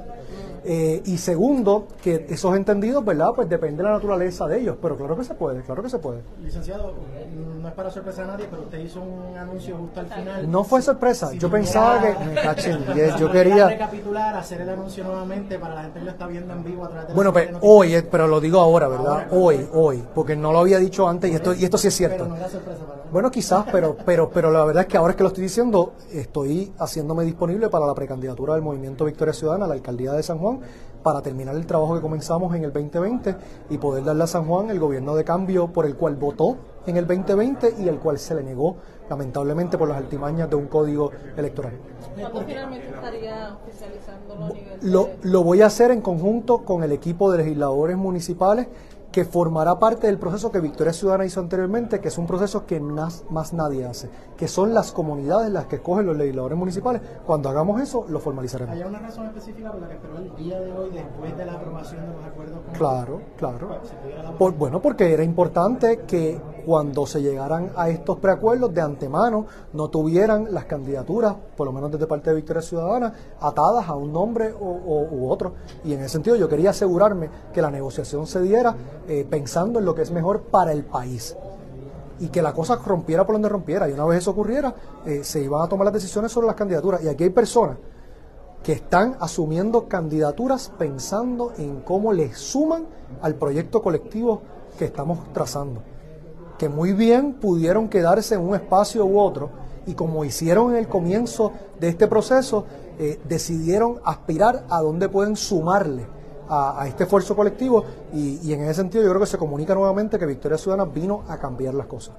Ustedes anunciaron que, que se va a hacer una campaña de la alianza como tal. Además de que la suya, el Movimiento de Ciudad tiene la Sí. suya, pero que habla de, de la alianza eh, como tal. ¿Cuándo, ¿Cómo se va a dirigir esto? ¿Cómo, cuándo empieza? ya, ya desde ya están tratando, se está diciendo que es muy confuso. Precisa, precisamente por eso tenemos que ¿verdad? Eh, manejar las cosas en su debido tiempo. Con estos acuerdos que hemos llegado, vamos a concentrarnos en la próxima etapa de los procedimientos, que son las candidaturas. Y esta asamblea fue la primera elección. Claro, cuando terminemos las candidaturas, podemos pasar a la próxima etapa de los procedimientos, que quizás va a ser más fácil, porque ya vas a tener entonces personas en esas candidaturas que uno va a poder comunicar cómo se ve esto en Dorado, cómo se ve esto en Vega Baja, cómo se ve en Estumacao, y, y con caras, con nombres y apellidos. Y, y ese proceso llegará, obviamente, también pendiente a que lo tenemos que hacer con mucho cuidado, porque van a estar quien esté buscando o impugnarlo en los tribunales o ir a la Asamblea Legislativa para hacer más restrictivo lo que ya es ese código electoral. En términos de candidaturas, en términos de los municipios, ¿cuántas ya ustedes tienen claro que ya va a haber un, un candidato de Victoria Ciudadana? Podemos actualizarlo ¿verdad? Con, con la información más reciente. Obviamente esperamos que como producto de esta asamblea sean más las personas que se sumen. Eh, lo que sí se anunció como parte de esta asamblea es que en los cuatro municipios que Victoria Ciudadana ha llegado a entendido eh, son, además de San Juan, eh, Humacao, Dorado y Vega Baja, y que los del PIB, al momento que estamos en posición de anunciar, es Caguas. Cuando pues, estemos en posición de anunciar adicionales, lo vamos a hacer. Expresiones de Manuel Natal, también habló la licenciada Ana Irma Rivera Lacen, entre otros. ¿Usted entiende esto de la alianza? Tal y como lo explica eh, Victoria Ciudadana. ¿Cuán efectivo puede ser y si verdaderamente van a lograr lo que ellos quieren? Es que, es una, que sea una coalición histórica que logre eh, la victoria de candidatos, inclusive la de Manuel Natal como alcalde de San Juan. Eso está por verse pendientes a la red informativa. Presentamos las condiciones del tiempo para hoy. Van a continuar los vientos y las fuertes lluvias entre hoy, esta tarde y mañana, según confirmó a la red informativa de Puerto Rico la meteorólogo Lian Inglés del Servicio Nacional de Meteorología. Vamos a tener actividad de aguaceros en el norte central de Puerto Rico. La actividad al momento es de ligera a moderada, como llovizna a, llu- a lluvia. En horas de la tarde, esa actividad se espera que se, se concentre un poquito más entre sectores del interior de Puerto Rico, este, eh, debido al flujo de vientos y norte de la isla. Sin embargo, la actividad de lluvia no se espera que sea eh, nada muy fuerte ni generalizado, va a ser algo localizado este, a través de sectores del norte y noreste, noroeste de Puerto Rico y, y, el, y va a ser como un periodo de transición porque ya el día de mañana vamos a ver un poquito más de humedad llegando a la región y esa humedad pudiera resultar nuevamente en actividad de aguaceros a través del norte y sectores del sur porque el flujo de viento va a cambiar del norte luego del paso de la banda O sea que lo que estamos hablando es que vamos a tener una semana de acción de gracias lluviosa. No, no realmente. Ya el miércoles, luego de que pasa esa banda frontal, vamos a tener aire seco con flujo de vientos del norte. Eso va, se va a traducir en tiempo estable con temperaturas un poco más frescas de lo que hemos visto estos días. ¿Este evento que vivimos este fin de semana tiene algún tipo de relación con el que vivieron los hermanos dominicanos? Sí, está relacionado, todo estaba asociado a un área de baja presión que llegó a ser el potencial ciclón tropical número 22 eh, los modelos indicaban que había algún tipo de, de, potencial de desarrollo a una depresión tropical. Al eso no pasar, eh, lo que sucedió es que se convirtió en un centro de baja presión y se y se se, se, se juntó, por decirlo de alguna manera, con, exacto, con la banda frontal que estaba moviéndose sobre el Atlántico. Esa combinación de esos de esas dos áreas de, de lluvia generaron la, la, la, la lluvia fuerte sobre la República Dominicana y Haití. De hecho, que se pudo ver que fue bastante significativo para el área. Este, la, la misma humedad es la que va a estar llegando a la región, sin embargo, se, no va a ser tan intensa como lo que ellos vieron. Eh, a través de, de nuestra región. O sea que apenas, eh, por ejemplo, lo que se vivió en República Dominicana apenas se está entrando a Puerto Rico. Sí, pero no es, no, no es ni de la misma intensidad como lo que fue es solamente ahora humedad y obviamente un, cambio en el flujo de vientos, pero no vamos a tener inundaciones como ellos tuvieron, ni generalizadas ni nada. Hoy difícil veamos el sol. Puede ser que a medida que el día progrese, sectores del oeste del este de Puerto Rico pudieran ver alguna área de sol. En horas de la mañana hubo buenos periodos de sol, pero como la banda continúa moviéndose hacia la región, pues vamos a continuar viendo cielo mayormente nublado. Este fue el informe del tiempo. La red le informa. Señores, regresamos a la red le informa. Somos el noticiero estelar de la red informativa. Gracias por compartir con nosotros. Este fin de semana, mientras eso ocurría, eso que acabamos de escuchar, ocurría en un sector de Puerto Rico, la Asamblea de Victoria Ciudadana. En otro sector de Puerto Rico se daba la Asamblea de Proyecto Dignidad. Y pues allí el denominador común fue el hacer reclamos a la administración de turno en cuanto a lo que ellos entienden es, ha sido la agenda en contra de la familia y de los valores y el llamado a aquellos que defienden los valores y la familia a simplemente militar en el partido de nueva creación. Uno de los que tuvo la oportunidad de hablar en el evento lo fue el actual alcalde de San Sebastián y virtual candidato a la gobernación por Proyecto Dignidad, Javier Jiménez, y esto fue lo que dijo en medio de la tribuna. Y saludos a todos. Hoy un día de fiesta aquí en Guayanilla. Hoy se oye el grito en todo Puerto Rico que se han levantado miles de puertorriqueños a defender nuestros valores, a defender nuestros niños, a defender lo que es un gobierno limpio, un gobierno de progreso. Hoy, miles de puertorriqueños en todo el archipiélago están esperanzados en que haya un cambio verdadero. Nosotros, a nivel del planeta, vivimos momentos históricos, momentos que más allá del chihichijá de la política y más allá de lo superficial que puede ser algunas veces los mensajes de algunos u otros políticos que con su voto quieren cautivar, con su mensaje quieren cautivar el voto, pero con su caminar nos dan la espalda a todos los puertorriqueños.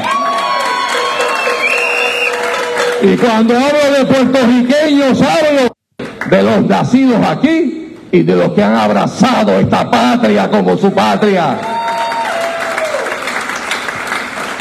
Hoy vemos los partidos principales que le han dado una pela, y más en este cuatrenio, a todos los que creemos en los valores, los que creemos en la familia, los que creemos en la vida, los que creemos en un gobierno honesto, los que creemos en el bienestar de nuestras personas de avanzada, le han dado la espalda y ahora como están asustados porque viene una ola por todo Puerto Rico.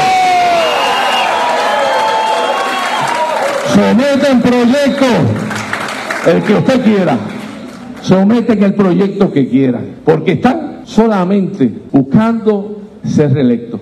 Y algunos dicen que son conservadores, pero lo único que quieren conservar es su puesto. Por eso ellos que dicen que son conservadores. Y hoy como nunca antes en la historia de la humanidad, porque no solamente es Puerto Rico. Se necesitan que hombres y, y mujeres valientes den un paso al frente. No importa lo que usted vea solamente con sus ojos. Cierre los ojos y le da un poquito de susto de miedo y camine por el Espíritu que lo va a guiar a donde tenemos que movernos, donde tenemos que movernos. Y ese caminar que en Puerto Rico se está viendo es un caminar que requiere de hombres valientes y mujeres valientes. En la última encuesta, el 60%, 60, no conocían lo que es Proyecto Dignidad. Ustedes saben que también el 40% veían a Proyecto Dignidad favorable o algo favorable. ¿Y eso qué quiere decir? Que si hacemos el trabajo, vamos a ganar. Eso fue lo que dijo Javier Jiménez en la tribuna de Proyecto Dignidad. Pero el mensaje fue dirigido obviamente a criticar lo que han sido las políticas de la actual administración en cuanto a temas como la familia, el aborto, eh, etcétera, etcétera. Ese discurso, ¿cuán efectivo será para la colectividad conservadora? Atraerá votos, sobre todo el Partido Nuevo Progresista, tomando en consideración que Javier Jiménez se convierte en el candidato a la gobernación. Eso es algo que también está por verse pendiente a la red informativa. La red Cuando regresemos, más noticias del ámbito policíaco y mucho más en esta edición de hoy, lunes del Noticiero Estelar de la red informativa. La red le informa. Señores, regresamos a la red le informa. Somos el noticiero estelar de la red informativa edición de hoy lunes. Gracias por compartir con nosotros. Vamos a nada más noticias del ámbito policíaco. En condición estable se encuentra un menor de 15 años que fue herido de bala esta madrugada en un sector de Guánica. Además, se llevaron un arma de fuego de un vehículo estacionado en el Home Depot de Ponce. Información con Alexandra Negrón, oficial de prensa de la policía en el sur. Saludos, buenas tardes. Buenas tardes. ¿Qué información tenemos? Agentes del negociado de la Policía de Puerto Rico adscritos al distrito de Ponce investigaron durante la tarde de ayer una apropiación ilegal ocurrida en el estacionamiento de Home Depot del mismo municipio. Según informa el querellante, alguien logró acceso al interior del vehículo Ford F250 color rojo y se apropió de una pistola Smith Wesson 9 milímetros color negro con un cargador y 17 municiones, número de serie NLN 5256. Este poseía licencia para la misma. Personal adscrito a la División de Propiedad del Cuerpo de Investigaciones Criminales de Ponce continuarán investigando. Por otro lado, agentes de negocio de la Policía de Puerto Rico adscritos al distrito de Guánica se encuentran investigando un herido de bala ocurrido durante la madrugada de hoy en la carretera 326 del mismo municipio. Según se informó preliminarmente, un menor de 15 años llegó a un hospital del área de Yauco con una herida de bala y una fractura en la clavícula. Se desconoce al momento las circunstancias de los hechos. Este se encuentra en condición estable. Personal adscrito a la División de Agresiones del Cuerpo de Investigaciones Criminales de Ponce continuarán investigando. Muy buenas tardes. Y buenas tardes para usted también. Gracias, era Alexandra Negrón, oficial de prensa de la policía en el sur del sur. Vamos a la zona metropolitana. Una mujer murió tras una caída en el baño. Esto ocurrió en una residencia de la urbanización Muñoz Rivera en Guaynabo y la información la tiene Wanda Santana, oficial de prensa de la policía en Bayamón. Saludos, buenas tardes. Buenas tardes para usted y para ¿Qué todos. información tenemos? Agentes del negociado de la Policía de Puerto Rico investigaron un incidente desgraciado reportado a las 2 y 30 de la tarde de ayer domingo en hechos ocurridos en la urbanización Muñoz Rivera en Guaynabo. De acuerdo a la información preliminar, una llamada a través del sistema de emergencia 911 alertó a la policía sobre un caso médico. Al llegar al lugar, los agentes encontraron el cuerpo de una dama identificada como Gloria Torres, de 69 años, en el área del baño, la cual sufrió una caída recibiendo un golpe que le ocasionó la muerte. El agente Yacil Estremera, escrito al Distrito Policiaco de Guaynabo, en unión a la fiscal Bárbara Pérez, se hicieron cargo de la investigación. Buenas tardes. Y buenas tardes para usted también. Gracias, era Wanda Santana, oficial de prensa de la policía en Bayamón, de la zona metropolitana. Vamos a la zona central de Puerto Rico. En condición estable se encuentra un joven que fue arrollado por una persona que lo hizo agrede, o sea, a propósito, y se fue a la huida. Un hecho ocurrido en el barrio Gato de Orocovis. Mientras las autoridades encontraron una persona muerta en, lo- en las veredas de Toro Negro, en el bosque Toro Negro en Orocovis. Información con Arelis Ramos, oficial de prensa de la policía en el centro. Saludos, buenas tardes. Agentes del negociado de la Policía de Puerto Rico adscritos al distrito de Orocovis investigaron preliminarmente una muerte sin causa determinada, reportada a eso de las 3 y 15 de la tarde de ayer, en la carretera 143, barrio Bauto, abajo en el bosque Toro Negro en Orocovis. Según información preliminar, se encontró el cuerpo sin vida de un hombre identificado como José Manuel Santiago Matos, de 61 años de edad, residente en Toalta. En el área de la vereda del bosque Toro Negro, en Orocovis, se desconoce las causas de la muerte y este no presentaba signos de violencia.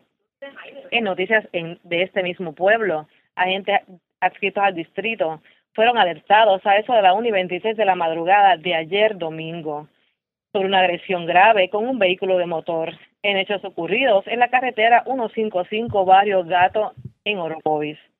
Según la información preliminar, el conductor de un vehículo descrito como un Lexus color negro impactó intencionalmente al peatón Daniel Barreto Cruz, de 24 años, el cual resultó con varias heridas en el área de la cabeza, en circunstancias que se encuentran bajo investigación. Barreto Cruz fue, fue transportado a una institución hospitalaria cerca de la escena, donde el médico de turno le brindó atención médica y refirió a otra institución hospitalaria. Su condición fue descrita como estable. Gracias por la información. Buenas tardes. Buenas tardes. Gracias, era Arely Ramos, oficial de prensa de la policía en el centro. Del centro vamos a la zona metropolitana. Las autoridades arrestaron a una persona, un joven de 29 años, al que se le ocupó una pistola, también cargadores y un vehículo. Esto en medio de una intervención policíaca en la avenida Lomas Verdes en Bayamón. Y e información con Wanda Santana, oficial de prensa de la policía en Bayamón. Saludos, buenas tardes. Buenas tardes para usted y para todos. ¿Qué información tenemos? Agentes del negociado de la Policía de Puerto Rico, adscritos a la unidad motorizada de Bayamón, realizaron un arresto en horas de la madrugada de hoy, lunes, en un puesto de gasolina que ubica en la avenida Lomas Verdes de la carretera 174 en Bayamón. De acuerdo a la información preliminar, en medio de una intervención por violación a la ley 22 de tránsito, se arrestó a Antonio González Vázquez, de 29 años, residente en Bayamón, y se le ocupó una pistola para la cual no posee licencia, marca Glock modelo 19, calibre 9 milímetros, con un dispositivo de disparar automático, cuatro cargadores 9 milímetros, 94 municiones y el vehículo Mitsubishi Lancer del año 2004. El arrestado se encuentra a la espera de la posible erradicación de cargos en el día de hoy. El agente Dilberto Munjica, adscrito a la unidad motorizada, se hizo cargo de la investigación. Buenas tardes. Y buenas tardes para usted también. Era Wanda Santana, oficial de prensa de la policía en Bayamón. Hago un cambio de tema porque el presidente de la Asociación de Miembros de la Policía, José Taboada de Jesús, estaría convocando a un grupo de funcionarios y personalidades del país para discutir lo que ha calificado como un serio problema del uso de pirotecnia en forma indiscriminada en el periodo navideño, lo cual dice que es peligroso y afecta mayormente a la población de la tercera edad. El líder de los policías de Puerto Rico pues explicó que la entrada ilegal de pirotecnia en la isla es un serio problema de logística criminal. Y de hecho se estima que el año pasado los puertorriqueños invirtieron cerca de 20 millones de dólares en artefactos explosivos que fueron quemados en, medio de, en menos de 15 días mayormente minutos antes de la despedida de año. La entrada de esta mercancía se hace por los muelles que administra la autoridad de los puertos en contenedores que vienen de lugares tan lejanos como Singapur, China, Japón y Taiwán, aunque se ha identificado explosivos de fabricación en la India y muy poca mercancía viene en vuelos comerciales, pero contrario a otros años se ha detectado mercancía que viene en transportación marítima desde la República Dominicana, la cual entra sin ningún tipo de inspección. ¿Qué es lo que reclama el presidente de la Asociación de Miembros de la Policía? A que se le ponga el cascabel al gato porque esto se va a convertir en tierra de nadie, sobre todo en despedida de año y la peligrosidad que representa eso, no solamente la, peligrosidad, sino el hecho de lo que le afecta a las personas de la tercera edad.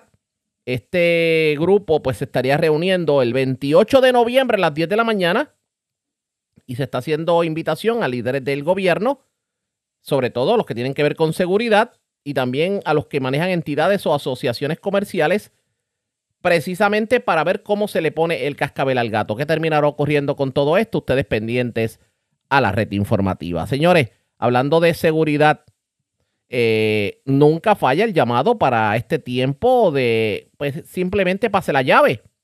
Y este año no era la excepción. El director ejecutivo de la Comisión para la Seguridad en el Tránsito, Luis Rodríguez Díaz, dijo que pues obviamente van a estar dirigiendo una campaña a los conductores ebrios, la de guiar borrachos es un crimen, serás arrestado. Sobre todo ahora que nos acercamos a la festividad de Thanksgiving. Vamos a escuchar al funcionario. Pues esta semana estamos con la campaña de Y al borracho un crimen será arrestado, donde los programas comunitarios están haciendo diferentes impactos educativos a lo largo de toda la isla, pero de igual forma eh, la policía de Puerto Rico, las policías municipales están haciendo intervenciones para identificar conductores ebrios. Nosotros hemos designado eh, dinero de fondos federales para el pago de la hora extra de estos policías, así que es bien importante que todo el mundo, sabemos que es el comienzo de la Navidad, que todo el mundo eh, disfrute, que la pase bien, pero que se haga con mucha responsabilidad, entendiendo que la policía está en la carretera haciendo estas intervenciones para identificar a esos conductores ebrios y evitemos un contratiempo legal o hasta fatal que podría ocurrir en la carretera. Simple y sencillamente, si consumen bebidas alcohólicas, pasen la llave o eh, eviten ¿verdad? Eh, eh, consumir bebidas alcohólicas si están conduciendo un vehículo. Expresiones del director ejecutivo de la Comisión para la Seguridad en el Tránsito, Luis Rodríguez Díaz. Así que, señores, en estas festividades, si usted va a beber, simplemente pase la llave. La red le informa. A la pausa, regresamos a la parte final del noticiero estelar de la red informativa. La red le informa. Señores, regresamos esta vez a la parte final del noticiero estelar de la red informativa de Puerto Rico. ¿Cómo está Estados Unidos? ¿Cómo está el mundo a esta hora de la tarde? Vamos a La Voz de América. Nos tienen un resumen completo sobre lo más importante acontecido en el ámbito nacional e internacional. Estados Unidos ha deportado durante los últimos siete meses a más de 380 mil migrantes que no lograron demostrar una base legal para permanecer en el país. Paula Díaz amplía esta información. Diariamente salen desde Estados Unidos aviones llenos de inmigrantes a diferentes países, entre ellos Venezuela y Cuba, dos de las nacionalidades de donde más están llegando migrantes. Precisamente este jueves salió el cuarto vuelo a Venezuela y también partieron vuelos hacia India, Ecuador, Perú y países de Centroamérica. Desde el 12 de mayo hemos repatriado más de 380 mil personas que cruzaron nuestra frontera de manera ilegal, incluyendo más de 60 mil miembros de familias. Esta cifra quintuplica las deportaciones realizadas en todo el 2022, cuando se expulsaron 72.177 inmigrantes a más de 150 países en todo el mundo.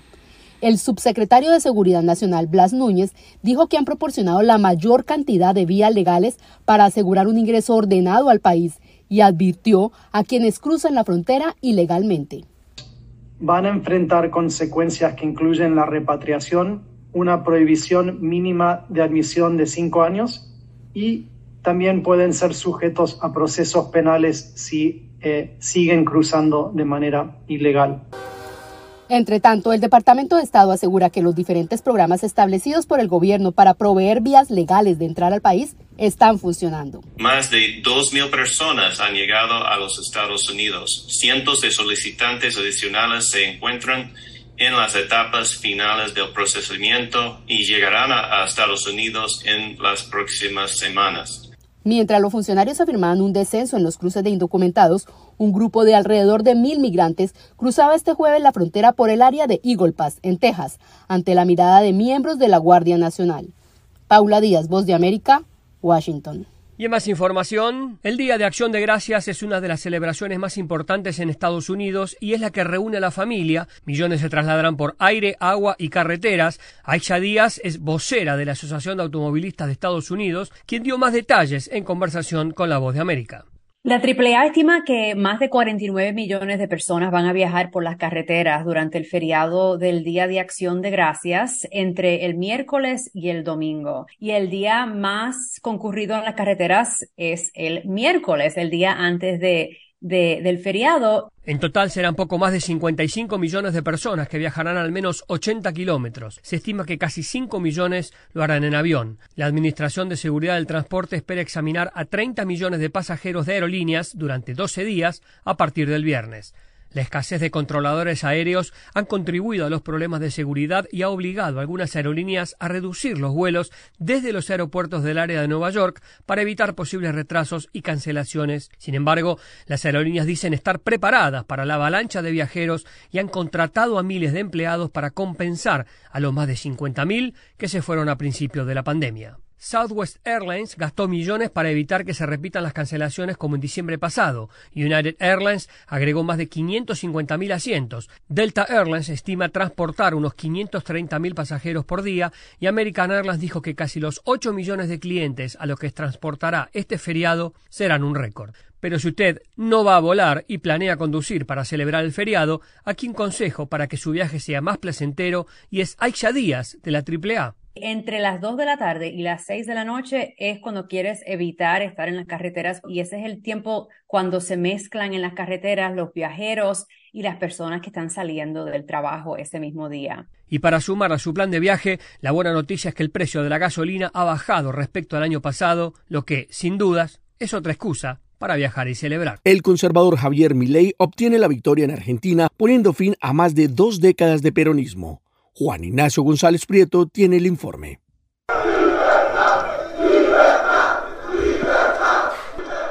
El economista Javier Milei, de 53 años, es el nuevo presidente de Argentina después de ganarle el balotaje al oficialista y actual ministro de Economía Sergio Massa por 12 puntos, imponerse en 20 provincias de 23 y la capital federal y reunir 14 millones y medio de votos. Milei prometió iniciar una nueva etapa con cambios drásticos y no graduales. Quiero ser muy claro con algo. El modelo de la decadencia ha llegado a su fin. No hay vuelta atrás. Basta del modelo empobrecedor de la casta. Hoy volvemos a abrazar el modelo de la libertad para volver a ser una potencia mundial. Que se entienda bien, la situación de Argentina es crítica. Los cambios que nuestro país necesita son drásticos. No hay lugar para gradualismo, no hay lugar para la tibieza, no hay lugar para medias tintas. Sergio Massa se mostró sorprendido y reconoció la derrota. Llamó a sus votantes a insistir en sus ideas de políticas inclusivas y populares, lejos de los libertarios. Entiendo a aquellos que por ahí sientan desilusión, enojo, que traté de dejar todo lo mejor de mí en esta campaña. Se inicia una transición política, social y económica en medio de un contexto delicado. El nuevo presidente no tiene gobernadores, ni intendentes, ni estructura política, solo dirige pocos diputados y senadores en el Congreso Nacional y tiene una gran dependencia de sus aliados de Juntos por el Cambio, encabezados por el expresidente Mauricio Macri y la exministra Patricia Bullrich. Juan Ignacio González Prieto, Buenos Aires. Durante su participación en el Foro de Cooperación Asia-Pacífico, el presidente mexicano Andrés Manuel López Obrador se dio cita con varios dirigentes. Sara Pablo informa. En el marco del Foro de Cooperación Asia-Pacífico que se realizó en San Francisco, California, el presidente Andrés Manuel López Obrador sostuvo varios encuentros bilaterales.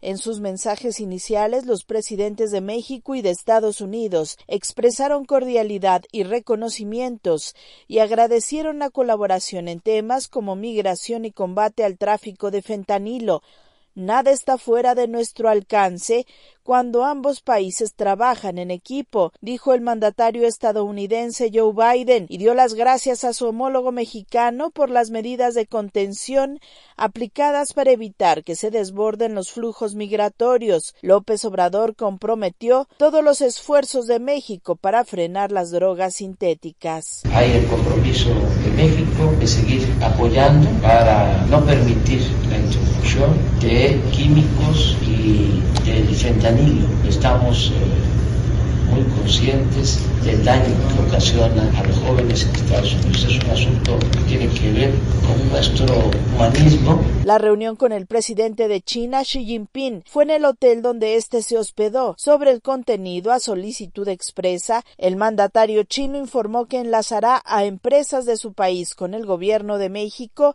para la compra de 250 mil paquetes de enseres, que incluyen refrigeradores y estufas, los cuales serán entregados a los damnificados de Acapulco tras el paso del huracán Otis. Informa Sara Pablo para La Voz de América desde San Francisco, California. Pasamos a Colombia, donde las autoridades detectaron un fuerte aumento en el delito de trata de personas en lo que va del año 2023. Manuel Arias Naranjo informa. Un reciente informe de la Policía de Colombia reveló que el delito de trata de personas se ha incrementado en un 32% en el país en lo que va de este año respecto al mismo periodo del 2022. Los datos señalan que este año se han denunciado 615 casos frente a 416 del año pasado. Para el ministro del Interior, Luis Fernando Velasco, este flagelo es propiciado por redes internacionales que lucran millones de dólares. Hay una corresponsabilidad porque acá hay unos operadores que ayudan a capturar a la gente, pero las verdaderas las mafias están en países con mayores condiciones económicas. Mientras la trata de personas es el tercer delito que más ganancias deja para las redes criminales, después del narcotráfico y la falsificación, Gustavo García, viceministro del Interior, señala que en muchas oportunidades las víctimas no son conscientes de su condición. Es un delito que muchas veces es invisibilizado y que tiene unos alcances no solamente de carácter internacional, sino que afectan la dignidad y la vida de las personas. Por su parte, el general William Salamanca, director director de la Policía de Colombia, quien recientemente se reunió con sus homólogos de varios países latinoamericanos, dijo que la cooperación policial y judicial es la principal arma contra este delito transnacional. Intercambio de información para fortalecer los trabajos de investigación de cada policía y ahora ante la justicia a los criminales que están cometiendo estos vejámenes contra seres humanos. Las principales modalidades que las autoridades han identificado en la trata de personas es la explotación sexual de mujeres, la mendicidad de niños con alguna discapacidad y la población vulnerable contratada bajo salarios pírricos. Manuel Arias Naranjo, Voz de América, Colombia. Por otra parte, los presidentes de Venezuela y Colombia abordaron temas energéticos y migratorios durante una reunión de trabajo el fin de semana. Carolina Alcalde tiene los detalles.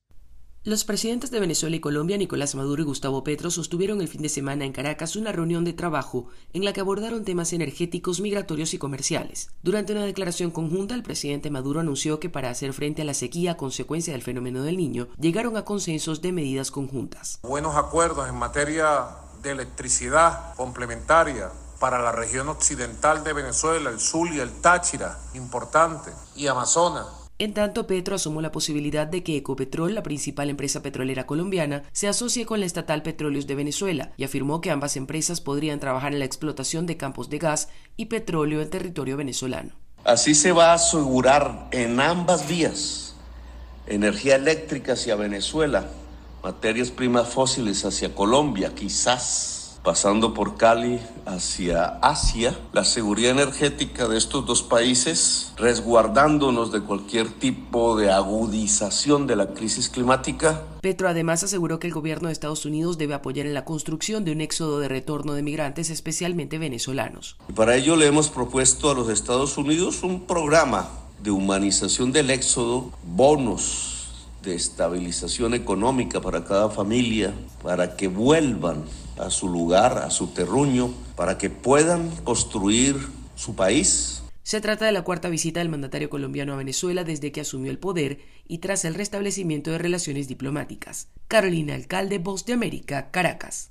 La red le Enganchamos los guantes, regresamos mañana martes a la hora acostumbrada cuando nuevamente a través de Cumbre de Éxitos 1530 del 1480 de X61 de Radio Grito y de Red 93 que son las emisoras que forman parte de la red informativa le vamos a llevar a ustedes el resumen de noticias de mayor credibilidad en el país. Hasta entonces, que la pasen bien.